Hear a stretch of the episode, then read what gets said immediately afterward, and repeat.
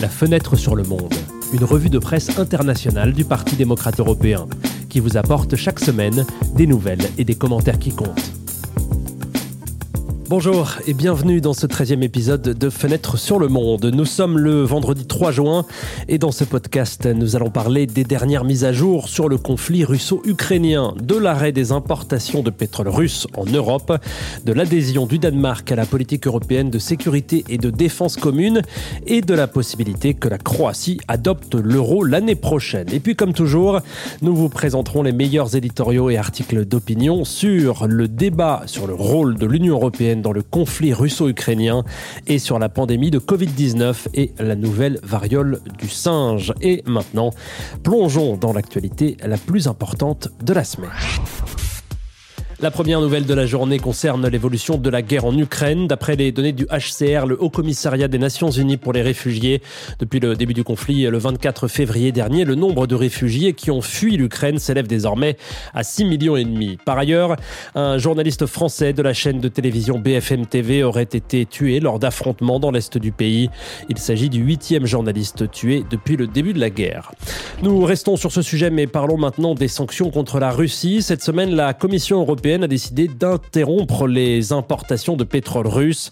L'interdiction sera mise en œuvre dans six mois.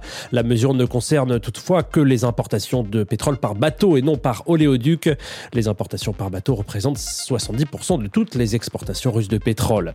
La possibilité de continuer à importer du pétrole par oléoduc était l'une des demandes du Premier ministre hongrois Viktor Orban, qui a déclaré qu'il serait plus difficile pour son pays qui ne dispose pas d'un port naval de se détacher des approvisionnements russes dans le délai fixé par la Commission.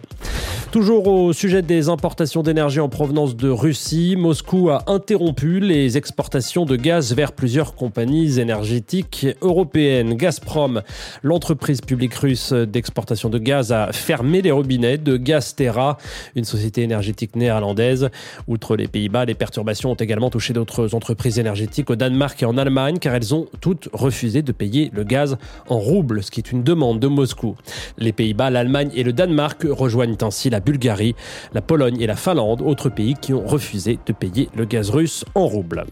Nous restons en Europe du Nord, mais nous nous déplaçons cette fois au Danemark, qui a rejoint la politique de sécurité et de défense commune de l'Union européenne. Cette semaine, les citoyens danois ont été invités à se prononcer par référendum sur leur adhésion ou non à la politique de sécurité et de défense commune de l'UE.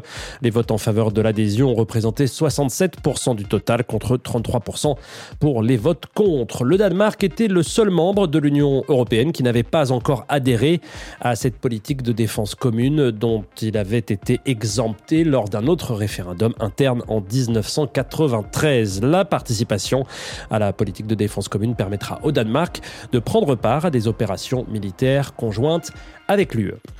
Toujours à propos de l'intégration européenne, la Croatie pourrait être le prochain pays à adopter l'euro. La Croatie pourrait rejoindre la zone euro dès le 1er janvier 2023 si la décision est approuvée par l'Eurogroupe et le Conseil de l'Union européenne. Parmi les sept États membres envisagés, la Bulgarie, la Croatie, la République tchèque, la Hongrie, la Pologne, la Roumanie et la Suède.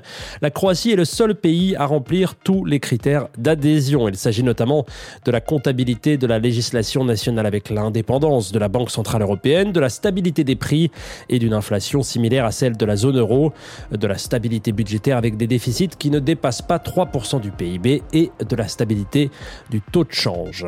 Pour la dernière nouvelle de la journée, nous nous déplaçons vers l'Est, en Pologne. La Commission européenne a donné son feu vert au plan de relance de la Pologne, débloquant au total 35,4 milliards d'euros, en partie sous forme de subventions et en partie sous forme de prêts à faible taux d'intérêt. L'approbation de ce plan par la Commission était bloquée depuis plus d'un an en raison d'une loi polonaise autorisant la Chambre disciplinaire de la Cour suprême à sanctionner les magistrats soupçonnés d'exercer, je cite, une activité politique. Les sanctions potentielles pour les magistrats euh, sont les suivantes amende, réduction de salaire et suspension permanente. Pour sortir de l'impasse, Varsovie a partiellement modifié la réforme, créant à la place une chambre de responsabilité professionnelle. Néanmoins, selon l'Ustitia, la plus grande association de juges en Pologne, ce changement n'est que cosmétique et n'empêchera pas l'exécutif polonais d'exercer un contrôle sur les juges, sapant ainsi davantage leur indépendance. Après les news, nous nous intéressons aux trois premiers commentaires de la journée qui portent cette semaine sur la question du rôle que l'Europe doit jouer dans le conflit russo-ukrainien. Et nous commençons par l'Italie et le journal Corriere della Sera. Pour le journaliste Wolfgang Munchau, la diplomatie a toujours été la seule solution au conflit entre États. Les Européens ont raison d'invoquer la diplomatie, observe le journaliste, mais ils ont tort lorsqu'ils ne définissent pas un objectif de guerre concret. Pour Munchau, il y a deux façons d'avancer soutenir l'Ukraine militairement et économiquement, ou laisser la diplomatie agir mais donner aux deux parties des incitations à s'asseoir à la table de négociation. Dans le cas de la Russie, il pourrait s'agir de la levée de toutes les sanctions, tandis que pour l'Ukraine, il s'agirait d'une aide à la reconstruction et d'un accès facilité à l'Union européenne. Pour l'instant, c'est la deuxième option qui semble prévaloir. Dans l'état actuel des choses, cela ne semble même pas être la pire perspective, dit le journaliste. En conclusion, écrit-il, il est temps de déployer nos armes les plus efficaces, à savoir nos diplomaties. Pour l'éditorial suivant, déplaçons-nous vers l'Est et rendons-nous dans les pages du journal espagnol El País. La journaliste Mariam Martinez Basconan explique comment l'Europe doit fixer son propre rôle, étant géographiquement à mi-chemin entre les États-Unis et l'Alliance Atlantique d'une part et la Russie de Poutine d'autre part. Jusqu'à présent, l'UE a été soumise à la stratégie américaine, constate la journaliste. Où est donc passé le rêve de transformer l'UE en une force mondiale stratégiquement souveraine, capable de concurrencer à la fois une Chine montante et des États-Unis en déclin. Le conflit a rapproché l'Europe de l'OTAN, ce qui pourrait interférer avec la recherche par l'Europe de son propre rôle plus indépendant. La militarisation du continent sous commandement atlantiste laissera-t-elle la place à une autonomie stratégique? demande la journaliste. Au-delà du soutien à l'Ukraine, quelle est la vision américaine d'un ordre de sécurité durable en Europe? Si la guerre devient un phénomène chronique, ce serait comme avoir un Afghanistan à nos portes, écrit-elle en conclusion. Pour le dernier commentaire de la journée sur ce sujet, nous traversons la mer pour découvrir les pages du journal britannique The Times. Pour la rédaction du journal britannique, il serait erroné de pousser l'Ukraine à céder la Crimée en échange de la fin du conflit. Une idée qui a été proposée au sommet de Davos par l'ancien secrétaire d'État américain Henry Kissinger, à laquelle les journalistes britanniques répondent toutefois en citant Kissinger lui-même, lorsqu'une grande puissance, par le biais d'une intervention militaire, modifie l'équilibre des forces, dans un conflit local et ne rencontre aucune résistance, un précédent inquiétant est créé. C'est pourquoi, écrivent les journalistes, les gouvernements occidentaux doivent rester cohérents dans leur soutien à l'Ukraine et expliquer aux électeurs que les coûts associés, tels que les prix élevés de l'énergie, sont inévitables.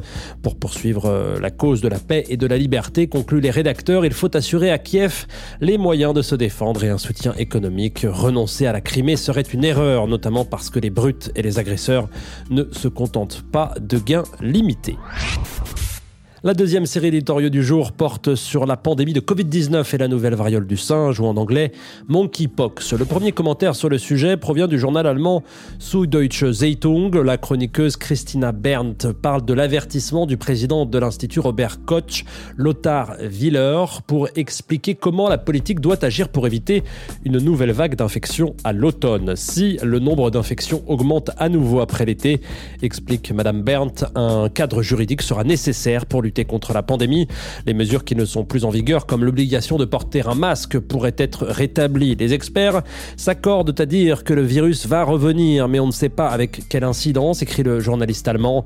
Le virus n'a pas disparu, ne l'oubliez pas, et par conséquent, les responsables politiques doivent se préparer à l'éventualité d'une nouvelle vague désagréable d'infection. Nous en savons maintenant beaucoup sur le virus, sur les moyens de nous défendre et sur la façon de traquer les contagions, mais conclut Berndt, nous devons toujours être prêts à libérer de nouvelles connaissances.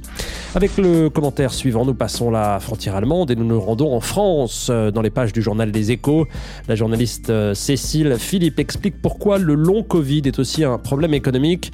Selon les études écrit Philippe, entre 10 et 30% des personnes qui ont contracté le virus présentent encore des symptômes, même trois mois après l'infection. Il existe plus de 200 symptômes associés au Covid long. Les symptômes les plus courants sont pulmonaires, cardiovasculaires et neurologiques. Dans son rapport sur l'absentéisme au travail, la société Malakoff Humanis a souligné que les arrêts de travail liés au Covid ont augmenté de manière significative en 2021, alors qu'en 2020, les absences au travail dues au virus étaient de 6%. Elles ont doublé pour atteindre 12% en 2021. Au premier trimestre 2022, les indemnités journalières versées par l'assurance maladie ont augmenté de 51% par rapport à 2019, note la journaliste.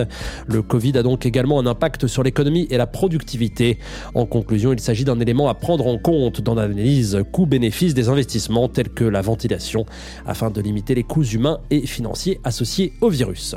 Le dernier éditorial d'aujourd'hui nous emmène de l'autre côté de l'océan aux États-Unis à la découverte des pages du New York Times. Dans leur article, les experts en prévention des maladies infectieuses, James Krelenstein, Joseph Osmundson et Kelesto Makofane expliquent ce que nous pouvons apprendre du Covid et du VIH pour prévenir le nouveau monkeypox. Passant en revue la mauvaise gestion initiale de la pandémie par le gouvernement américain, les chroniqueurs soulignent que la diffusion d'informations correctes est cruciale. Nous ne pouvons pas aider les gens si nous ne les informons pas de ce à quoi ils sont confrontés. Il est important que chacun fasse sa part en testant et en traquant les contagions, car comme nous l'avons appris avec le Covid-19, les épidémies sont imprévisibles et la santé humaine est liée au monde entier.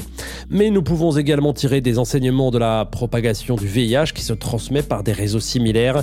En conclusion, bien qu'il n'y ait pas d'urgence de santé publique liée à la variole du singe, nous devons agir maintenant et avec prudence afin de veiller à ce que nous ne soyons pas confrontés à une autre pandémie cet été et cet automne. Voilà, il est temps de clôturer la 13e édition de la rétrospective et revue de presse Fenêtre sur le monde, rédigée cette semaine par Daniele Ruzza au micro. C'était Antoine Lheureux. À très bientôt.